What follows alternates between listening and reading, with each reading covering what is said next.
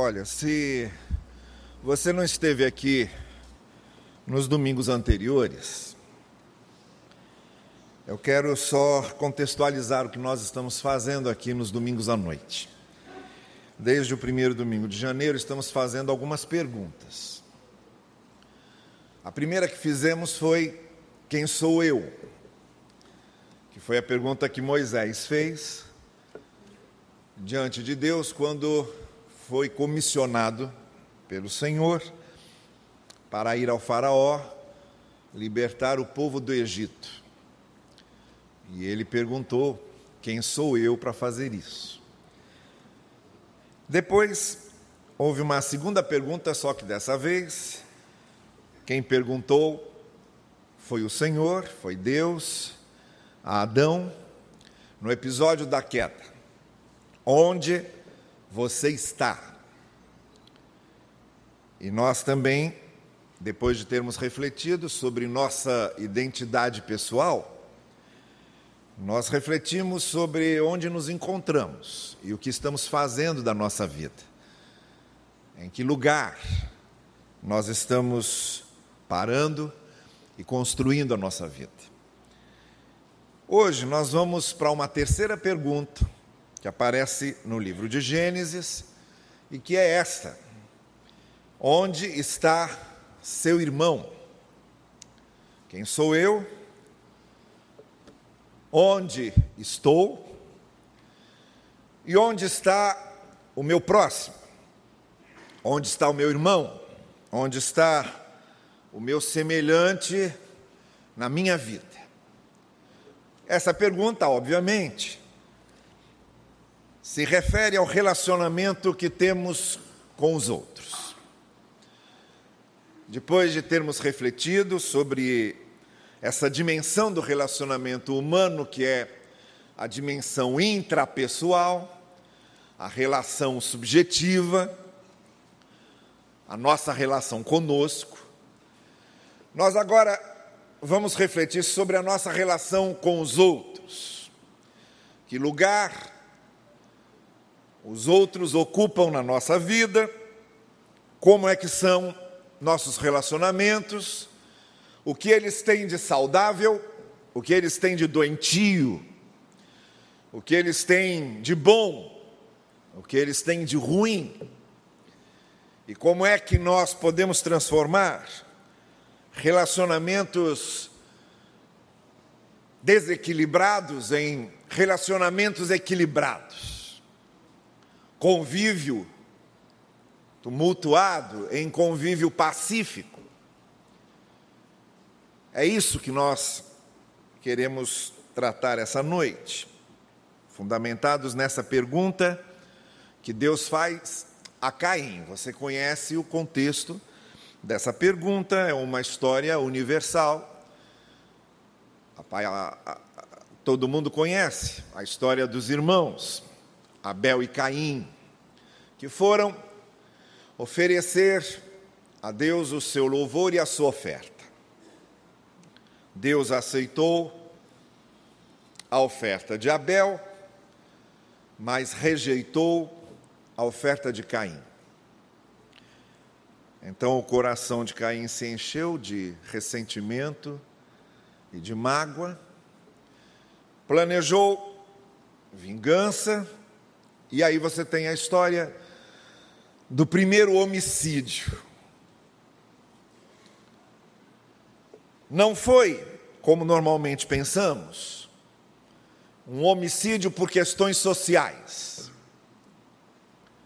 Caim não matou porque estava com fome, não matou porque quis roubar alguma coisa, não matou porque estava revoltado com a injustiça social. Ele matou porque quis matar. Ele matou porque teve o desejo de matar. Ele matou porque o outro se tornou intragável. Porque o convívio com o outro se tornou impossível. Por isso ele matou. Ele matou para anular o outro, para apagar o outro. E daí, quando Deus se encontra com Caim, nessa mesma narrativa, no capítulo 4, no verso 9 de Gênesis, é que vem lá a pergunta. Então o Senhor perguntou a Caim: Onde está o seu irmão Abel? E respondeu ele: Não sei. Sou eu o responsável por meu irmão? Então preste atenção logo numa coisa. Essa narrativa vem logo depois daquela narrativa que tratamos no domingo passado, que é a narrativa da queda, do afastamento do ser humano de Deus, quando a figura de Adão, representando toda a humanidade, escolhe e opta por seguir seu próprio caminho e se afasta de Deus. E por isso ele perde a comunhão com Deus, perde o relacionamento com Deus. E é extremamente sugestivo que em seguida venha essa narrativa mostrando que quando nós perdemos o nosso relacionamento com Deus, quando nós rompemos com Deus, quando nós nos afastamos de Deus, naturalmente nós nos afastamos do outro, nós rompemos com o outro. O que esse texto deixa claro é que a partir da queda e do nosso afastamento de Deus, nós nos tornamos incapazes não só de ter um relacionamento perfeito com Deus, mas de ter um relacionamento perfeito com os outros. E a partir daí, o nosso convívio com os outros sempre se tornou penúltimo, sempre se tornou manco, sempre se tornou frustrador sempre se tornou incompleto. Nós não conseguimos ter relacionamentos perfeitos. Por quê? Porque também não conseguimos nos relacionar perfeitamente com Deus. E quando nós nos perdemos de Deus, nós também nos perdemos do outro. E isso nos torna tremendamente frustrados porque nós somos seres relacionais. Todo ser humano é um ser sociável. Nós não só somos seres sociáveis, mas necessitamos de relacionamento. Nós precisamos conviver. Não gostamos da solidão. Podemos gostar de momentos de solidão. E há momentos em que nós precisamos ficar sozinhos, para nos refazer, para nos reequilibrar, para colocar nossas ideias em ordem. E até porque quem tem um bom relacionamento consigo mesmo, quem se ama e se aceita, não tem problema com solidão. E esses momentos de solidão acabam sendo muito bons e proveitosos para que nós reflitamos uma série de coisas, porque afinal de contas, nós vemos num mundo que está sempre fazendo barulho demais. E vivemos, às vezes, entre uma, numa sociedade que está falando demais. E nós precisamos de alguns momentos para falar conosco mesmos, para nós olharmos no espelho, para nós refletirmos. Talvez até por isso, porque muitos de nós têm medo de ficar sozinhos para olhar para si mesmos, e porque muitos de nós não gostam de olhar para si mesmos, acabamos procurando sempre o burburinho do convívio. Temos de estar sempre ocupados e cercados de gente, porque ficar sozinhos para nós é insuportável, porque nós nos somos insuportáveis. Mas pessoas que têm um bom convívio consigo mesmo, gostam sim de alguns momentos de solidão e de tranquilidade, e de serenidade, e de calma. O próprio Jesus fazia isso. Ele que vivia tão cercado de multidão, ele se levantava mais cedo, de madrugada, enquanto as pessoas estavam dormindo, ele ia para algum lugar mais sossegado e finalmente ficava sozinho. Porém, a solidão permanente, a solidão frequente, A solidão não desejada, ela nos frustra demais, porque nós somos seres relacionais. Nós somos seres sociáveis e precisamos conviver e precisamos do outro. Por quê? Porque nós somos imagem de Deus. Deus é um ser relacional. Ele, por exemplo, é uma trindade. É um Deus único, mas que são três pessoas: o Pai, o Filho e o Espírito Santo. O próprio Deus é relacional nesse seu triunitarismo. E como nós somos imagem de Deus, nós somos relacionais como Ele. Também gostamos de conviver. E não só gostamos, como precisamos conviver. Mas aí nós descobrimos isso. Que somos incapazes de ter relacionamentos plenos, perfeitos, completos. Porque uma vez afastados de Deus, nós nos tornamos também afastados do outro. E nesse texto, ao redor dessa pergunta que é feita por Deus, nós encontramos alguns detalhes que eu gostaria de usar justamente para refletirmos sobre essa pergunta: Onde está seu irmão? A ruptura da comunhão entre Caim e Abel foi traumática porque foi a anulação do outro, a exterminação do outro, o aniquilamento do outro. Caim tirou o outro da sua vida. E essa ruptura muitas vezes acontece conosco. Às vezes não matamos ninguém propriamente, embora às vezes tenhamos também vontade de matar. Mas podemos não matar propriamente. Matamos de outros modos. Matamos humilhando, matamos ofendendo, matamos desprezando, matamos com a indiferença, matamos com o silêncio, matamos com a vingança, matamos com a ofensa. O Senhor Jesus já havia dito que há muitas maneiras de matar o outro sem necessariamente dar-lhe um tiro, dar-lhe uma flechada, enforcá-lo. Há muitas maneiras de matar o outro. Há muitas maneiras de rompermos relacionamentos e torná-los desequilibrados, frustrantes. E essas rupturas acontecem pelos mesmos motivos que aconteceram com Caim. Podemos não matar propriamente ninguém, mas se olharmos para dentro de nós, se olharmos atentamente para dentro de nós, nós vamos encontrar dentro de nós os mesmos sentimentos que Caim teve. O mesmo processo acontecido no coração e na alma de Caim é o processo que acontece também no nosso coração e na nossa alma. Então, quando nós paramos e tiramos um retrato de Caim e observamos esse retrato de perto, e fazemos um raio-x de Caim, e comparamos conosco, a gente encontra um monte de semelhanças.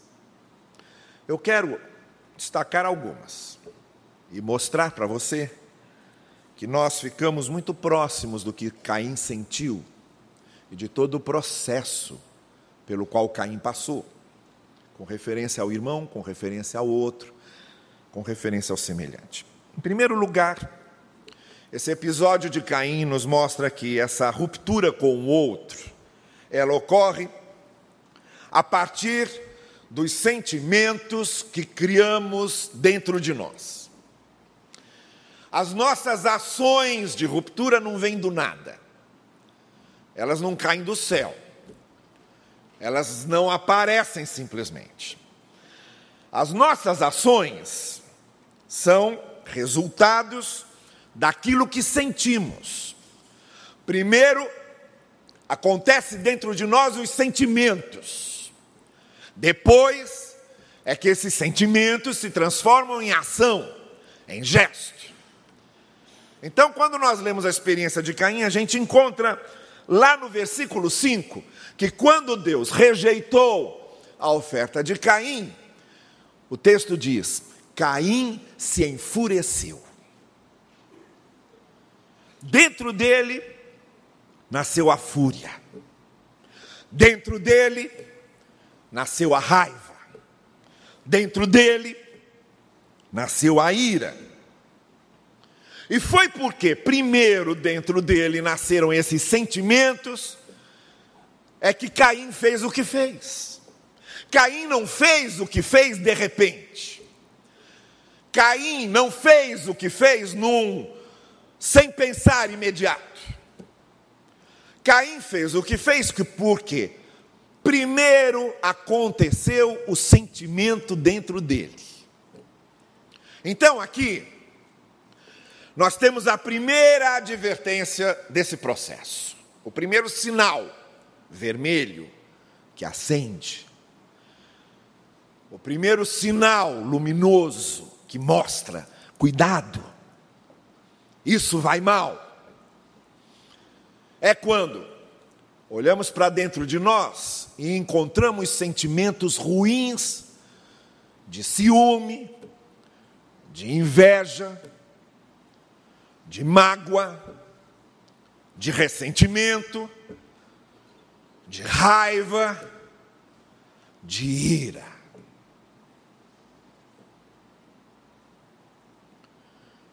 Então, esse é o primeiro alerta.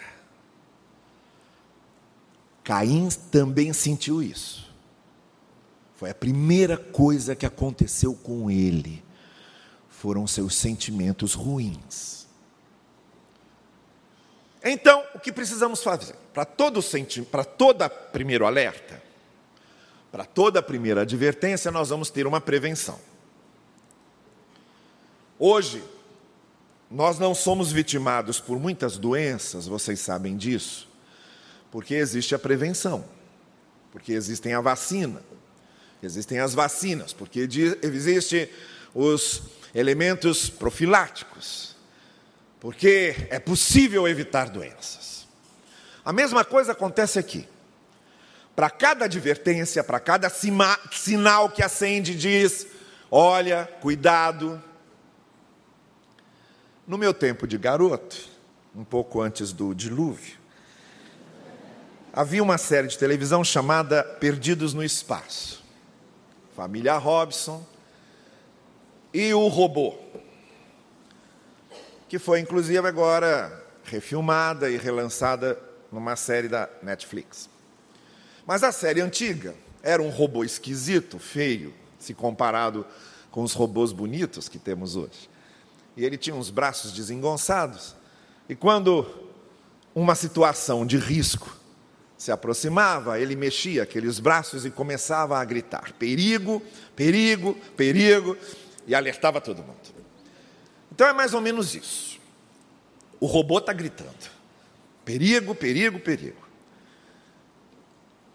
E a primeira advertência é essa: cuidado com o que você sente.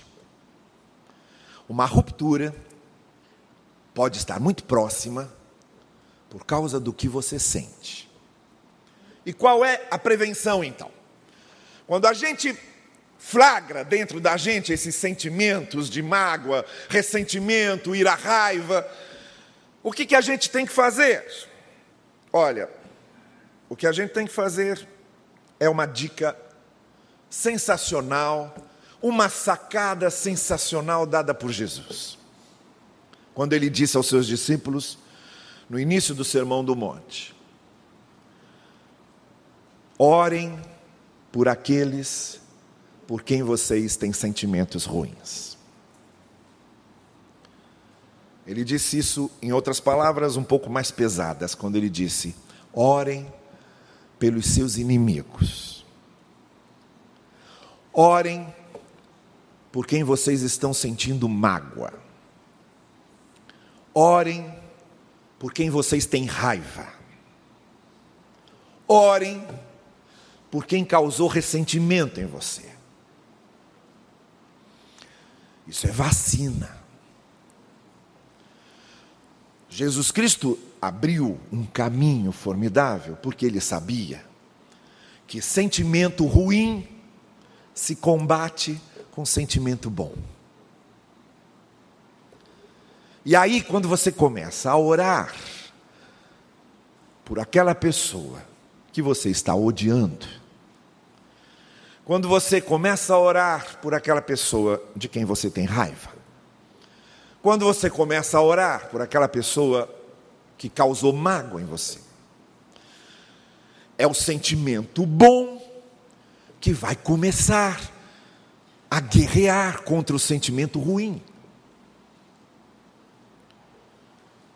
E em outras palavras, é como se Jesus estivesse dizendo: olha, uma pessoa pode prejudicar você, pode fazer mal a você, pode humilhar você, pode ofender você, e se em vez de fazer a mesma coisa, você começa a orar por ela, e o seu sentimento por ela vai mudando, porque é batata.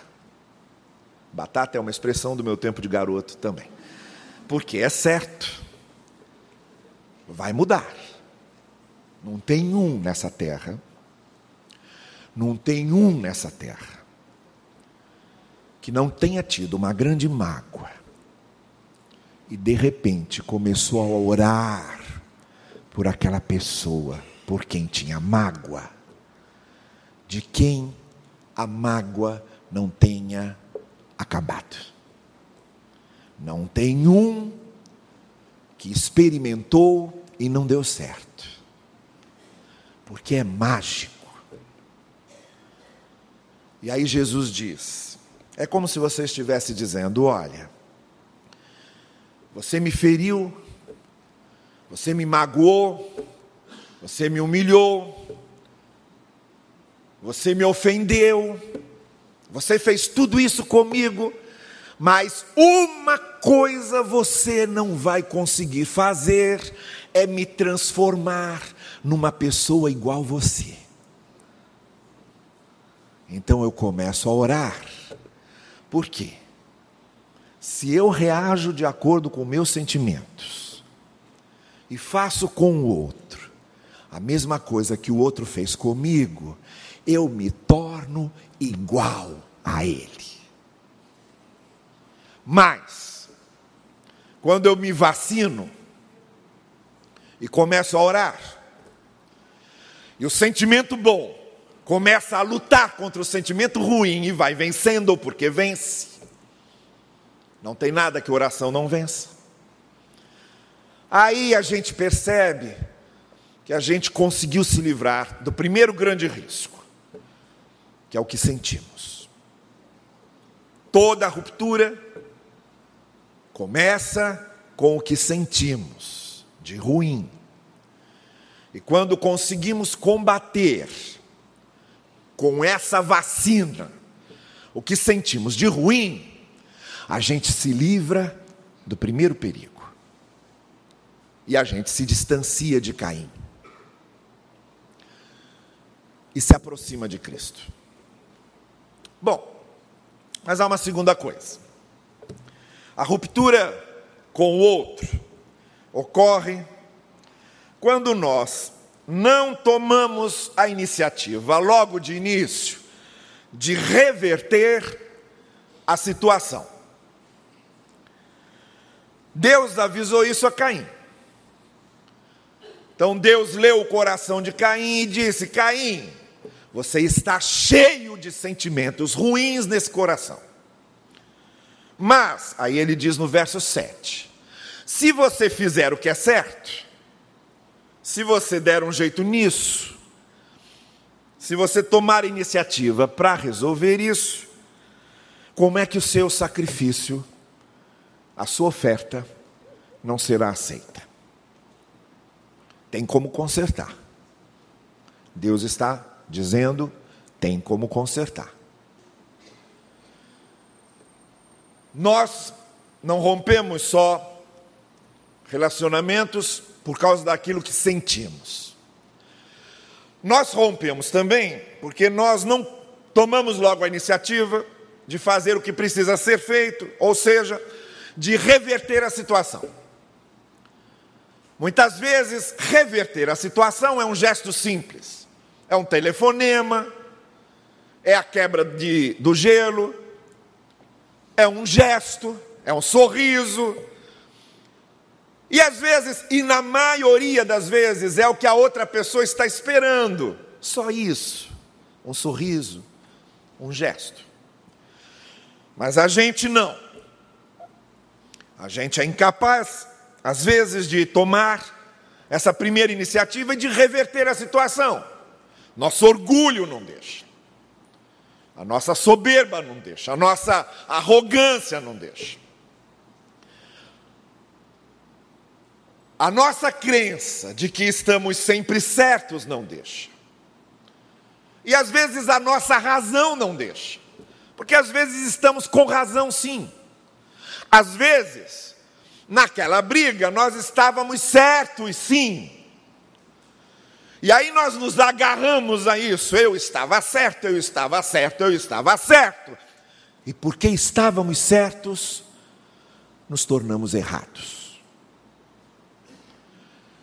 Não tomamos a iniciativa de fazer o que precisa ser feito reverter a situação.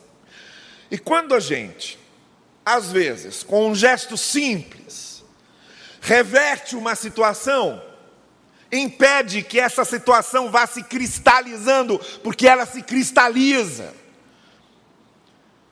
No início desse processo todo, é fácil reverter.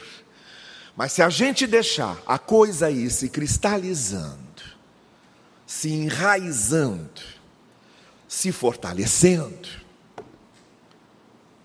é aquele gatinho que vira um tigre. Um tigre, quando é filhotinho, é bonitinho, dá vontade de pegar no colo, e pode até pegar no colo. Mas deixa ele crescer. Deixa ele crescer e deixa ele sentir o cheiro do seu sangue. E deixa ele ficar com fome. E não importa se você pegou no colo, se você acariciou, se você cuidou dele, ele vai devorar você, porque você é só comida. É isso que acontece. Quando a gente, em vez de reverter uma situação simples, deixa a coisa cristalizar, deixa enraizar, deixa se fortalecer, deixa contaminar outras coisas. E aí vai se tornando cada vez mais difícil, cada vez mais difícil, cada vez mais difícil, até chegar num ponto que é impossível. Há famílias e famílias, irmãos e irmãos, que por causa de, vamos dizer, olha, o que dá muito problema. Famílias que às vezes vivem muito em paz, mas basta uma herança, basta a questão de dinheiro, e brigam de um jeito, e aquilo não é resolvido, e irmãos que sempre se deram bem viram inimigos, ou filhos se voltam contra pais de uma maneira inacreditável, porque a coisa se enraiza e a coisa se fortalece. E se a gente não reverte a situação enquanto é fácil, vai chegar um momento em que não vai dar mais. Só vai restar raiva e só vai restar ira. Então, está aqui o robô gritando perigo, perigo de novo. A segunda luz que acende e fica piscando, a segunda advertência é essa: cuidado com a insensibilidade do seu coração. Cuidado com o ressecamento do seu coração. Porque o coração vai ressecando. Igual essas fontes, ou esses lagos, ou essas cachoeiras, ou esses rios que, por falta de chuva, vão ressecando. Em São Paulo, a coisa de três, quatro anos atrás, houve uma seca dessas e ficou tudo ressecado. Por causa de um ano sem chuva. Um ano sem chuva, ressecou rios, reservatórios e a população de São Paulo sem água. Eu me lembro que nessa ocasião nós estávamos com um grupo da nossa igreja no Oriente Médio, em Israel, e nós fomos conhecer a fonte de Arode, que é a fonte em que Gideão foi beber com seus 300. E não tem mais nada quase da fonte de Arode, é uma pocinha d'água, uma coisinha lá qualquer. No tempo de Gideão era imenso aquilo. E aí alguém comentou comigo, lá de São Paulo, que era uma pessoa de São Paulo. Ué, como é que pode a fonte, a, a, a fonte de Arora ter ficado seco desse jeito? Eu falei, ué, como é que pode? Isso aqui tem 4 mil anos. Com um ano, São Paulo já ficou sem água. Imagina isso aqui com 4 mil anos. Olha, mas não são só as fontes que ressecam. O nosso coração resseca. E muito. Então, essa é a primeira advertência: vai ressecar. E depois que os nossos corações ficam insensíveis, a gente não consegue mais reverter nada. E qual é a vacina? Qual é a prevenção? É sempre nós reagirmos de modo muito direto, muito prático, contra essa tendência de insensibilidade. O que significa dizer o seguinte: mesmo que tenhamos razão, mesmo que estejamos certos, vale a pena abrir mão do fato de estar certo, abrir mão do fato de estar com a razão, e tomar a iniciativa para quebrar algumas coisas, para reverter a situação antes que seja impossível voltar atrás. A melhor maneira de combatermos a insensibilidade do coração é sempre molharmos o coração, é sempre irrigarmos o coração, é sempre deixarmos chuva no coração. E aí partir para reverter, tomar a iniciativa de dar uma palavra, fazer um gesto, tomar uma iniciativa de mudar a situação, de demonstrar boa vontade. Isso é coisa que se faz e que a Caim podia ter feito. E Deus disse a ele: se você agora ainda fizer o que precisa fazer, você não acaba lá. Mas Caim não ouviu. E o seu coração foi se ressecando. E ele acabou lá. A terceira e última coisa é o seguinte: a ruptura da comunhão com o outro, ela acontece quando nós damos espaço para querermos vingança. Foi o que aconteceu com Caim. Não foi um ato impensado, foi um ato pensado. Ele planejou a coisa, ele chegou para Abel e disse para Abel no verso 8: Olha, vamos lá para o campo, vamos conversar. E lá no campo, afastado de todo mundo, ele assassinou seu irmão, pensado e planejado, porque ele queria se vingar se vingar do fato da sua oferta não ter sido aceita, se vingar de Abel ser como era, se vingar de Abel existir, se vingar de ter sido prejudicado, se vingar de se sentir desprezado. Ele queria se vingar. O desejo de vingança é o desejo de querermos fazer justiça com as próprias mãos, de querermos pagar na mesma moeda. Isso era um preceito da lei de Moisés. O olho por olho, o dente por dente. O que a lei dizia era o seguinte: se alguém tomou a sua casa, você tem o direito e é justo que você vá e tome a casa dele. Se alguém matou seu pai, você tem o direito e é justo que você vá e mate o pai do outro. Se alguém arrancar o seu braço, você tem o direito, e é justo, de ir e arrancar o braço do outro. Isso era o que a lei de Moisés dizia. E Jesus Cristo, então, quando falava aos seus discípulos, muito especialmente no Sermão do Monte, deu uma palavra definitiva para os seus discípulos, dizendo: Olha, eu sei que existe a lei, olho por olho, dente por dente, a lex talionis, a lei da retaliação.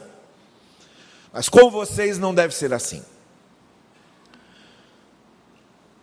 Vocês não devem se vingar. E vocês não devem pagar na mesma moeda. Se alguém der um tapa numa face, em vez de fazer o mesmo, perdoe, o que significa oferecer a outra face. Se alguém obrigar você a caminhar uma milha, você, em vez de pagar com a mesma moeda, você perdoa, dá mais uma oportunidade, dá mais uma chance, o que significa andar uma segunda milha. Isso foi o ensinamento de Jesus. A mesma coisa faz o apóstolo Paulo complementando isso, quando Paulo diz: Não pague o mal com o mal, mas pague o mal com o bem. Se alguém fizer mal a você, em vez de você buscar vingança, e em vez de você fazer a mesma coisa, você faça um bem para a pessoa. Aí você vai enlouquecer a pessoa. A melhor vingança, dizia o apóstolo Paulo, é justamente fazer o bem para quem faz o mal, porque você vai deixar essa pessoa tonta, enlouquecida, desbaratada.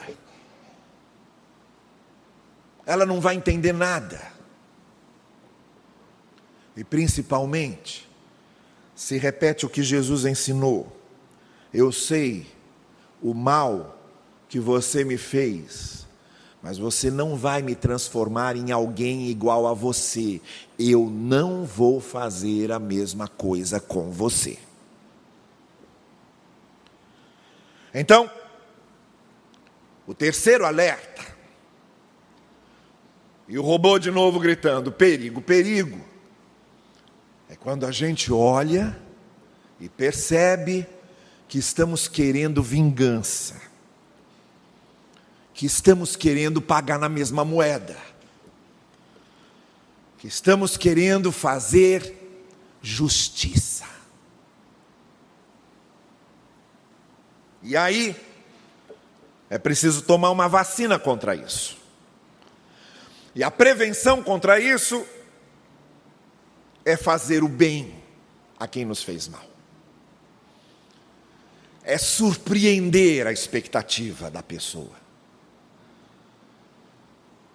é subverter a tendência natural dos acontecimentos, é virar de cabeça para baixo o que logicamente aconteceria, é bagunçar o coreto do outro e mostrar para o outro que não somos iguais a ele não sentimos a mesma coisa e não agimos do mesmo jeito. Por isso eu disse a vocês que o que aconteceu com Caim acontece conosco. Por isso eu disse a vocês que, assim como Caim podia ter detectado todos esses sinais, e ter evitado o que aconteceu, nós também podemos identificar esses sinais acontecendo dentro da gente. E podemos evitar o rompimento ou podemos promover os reatamentos das rupturas acontecidas por raiva, por mágoa e por ressentimento. Mas o mais importante que eu quero dizer para você é o seguinte: essa pergunta que Deus faz a Caim, onde está seu irmão? Caim responde com outra pergunta: Sou eu responsável pelo meu irmão? Pergunta que só tem uma resposta: é sim. Somos responsáveis sempre pelos outros, no sentido de que nós somos responsáveis para fazermos o que podemos e nos empenharmos da melhor forma possível para promovermos relacionamentos saudáveis e evitarmos rupturas nesses relacionamentos. Sou eu responsável pelo meu irmão? Sim, eu sou. E você também é. A responsabilidade é nossa. Nós é que cuidamos disso. Mas deixe-me dizer ainda uma outra coisa importantíssima. Nós não conseguimos. Na maioria das vezes, não é possível. A gente até quer, a gente até tenta, a gente até gostaria, mas deixa eu dizer para você uma coisa: com as nossas forças e sozinhos, não conseguimos. Por isso, o amor de Deus se revelou a nós para que nós nos tornássemos capazes de promover essas restaurações porque nós conhecemos o amor de Deus, e porque nós conhecemos a graça de Deus, nós nos tornamos capazes de perdoar, de ter misericórdia, de ter compaixão, e de tomar iniciativas, e de não deixar o coração ressecar, e de não buscar vingança. Nós somos incapazes de fazer isso sozinhos, nós não conseguimos, por mais que desejemos. A não ser que tenhamos uma experiência verdadeira e concreta com o amor de Deus e com a graça de Deus. Aí a gente começa a conseguir. Porque Jesus Cristo vem fazer essa obra na nossa vida. Não só nos levar para perto de Deus, mas também nos levar para perto do outro. Não só reatar nosso relacionamento com Deus, mas também reatar nosso relacionamento com o outro.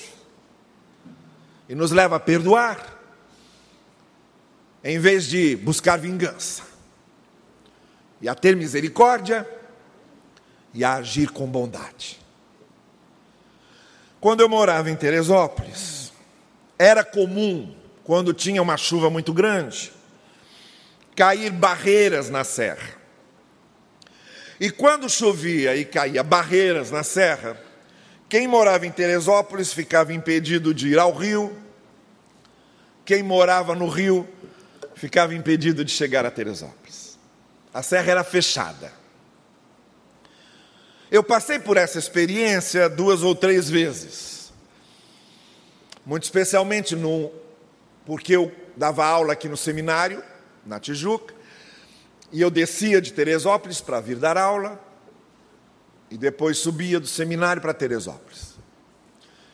E por duas ou três vezes, por causa de grande chuva e por causa da queda de barreiras, a gente teve que ficar na estrada parado. Esperando o quê? Esperando as máquinas chegarem para tirar a barreira, para abrir o caminho.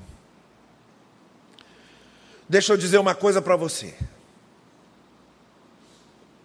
Quando as barreiras caem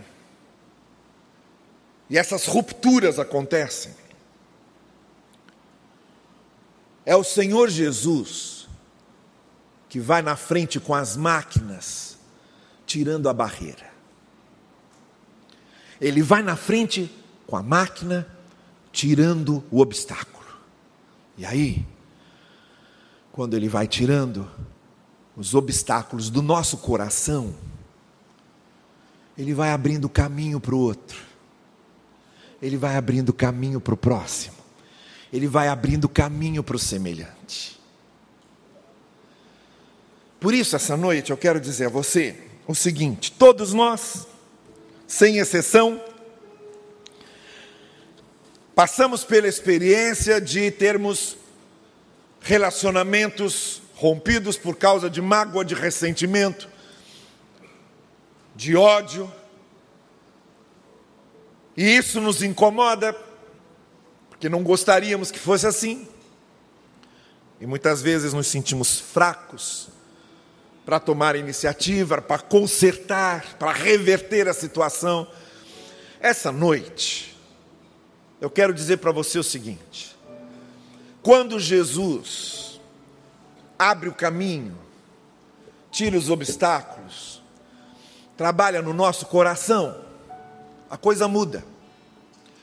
A nossa oração não pode ser trabalha no coração do outro, tira as barreiras do coração do outro. Não, isso não dá certo.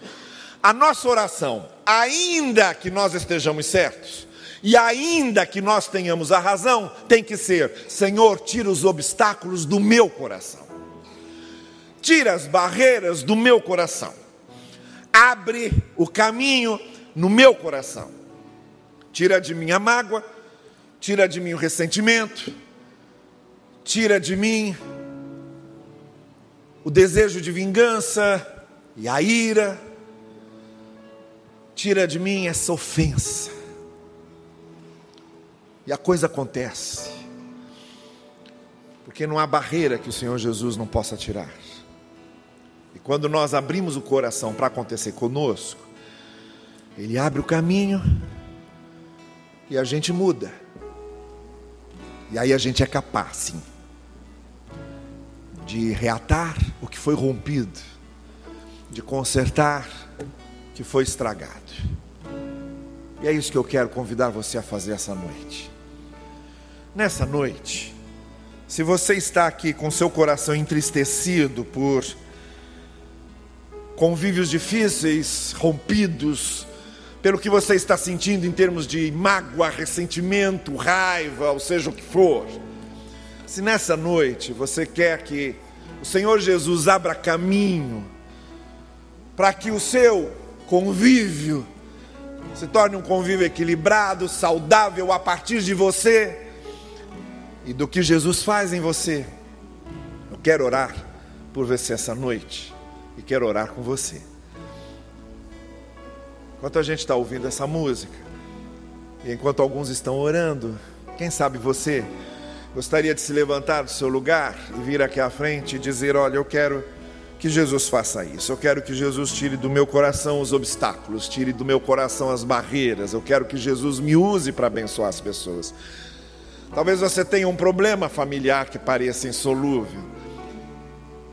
E você essa noite queira dizer: Olha, eu quero ser usado porque meus irmãos se desentenderam. Ou nosso relacionamento com nossos pais está muito ruim. O relacionamento no meu lar está muito ruim e eu quero ser um canal de bênção para isso. Eu quero que Jesus me use. Talvez seja no seu emprego talvez seja na sua vizinhança, eu não sei qual é o círculo de convívio, que Jesus pode mexer e usar você para abençoar esse convívio. Mas se você quer isso, eu quero orar com você agora. Então, enquanto nós estamos ouvindo a música aqui, levante-se do seu lugar e venha aqui à frente, que nós queremos orar juntos agora. É só você se levantar e vir. Levante-se e venha. E com esse gesto você está dizendo: olha, eu quero isso. Eu quero que Deus tire as barreiras. Eu quero que Deus tire os obstáculos. Eu quero que Deus abra os caminhos. Eu quero que Deus use minha vida. Eu quero que Deus abençoe os meus relacionamentos e o meu convívio. Então venha, se você essa noite quer ter essa experiência com o amor de Deus, com a graça de Deus. É só chegar aqui perto. Levante-se de onde você está. Venha aqui. Aproxime-se. Venha com o coração aberto. venha com o coração disposto, venha com o coração voltado para Deus, porque aí Deus fará com que o seu coração seja voltado para os outros, seja voltado para o próximo, seja voltado para o seu semelhante. Então venha, faça isso.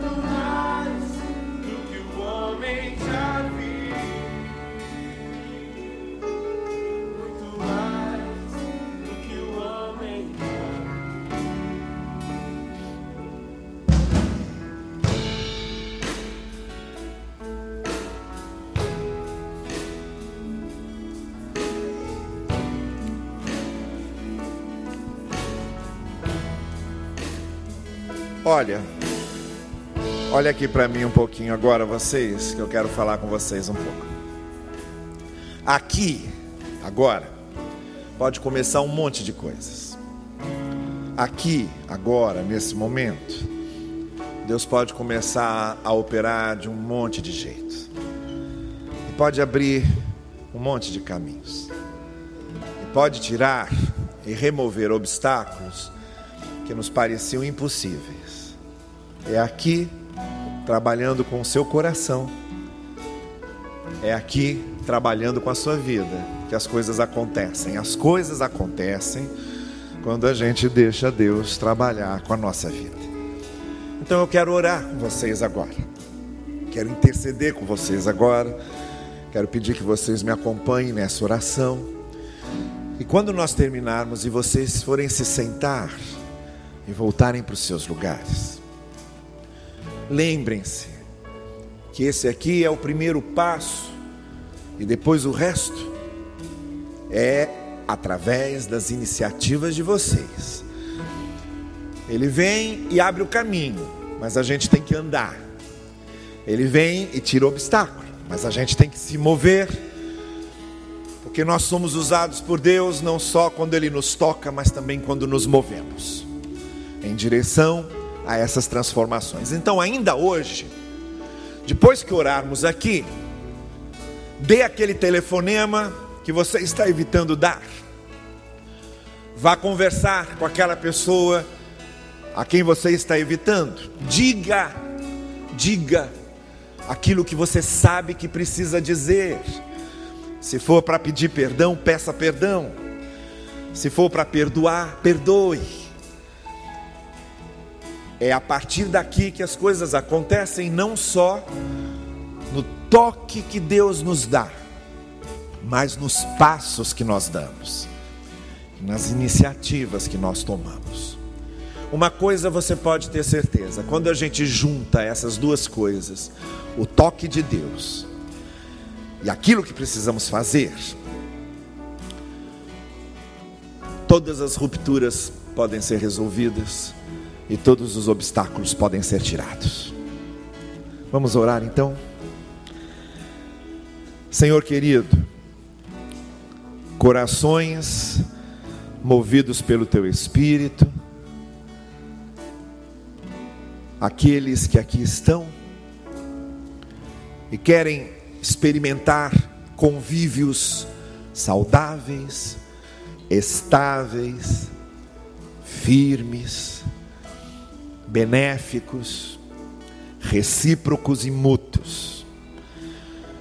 Aqueles que aqui estão e que abrem seus corações para que essa experiência com o teu amor e com a tua graça remova obstáculos, retire barreiras, abra caminhos.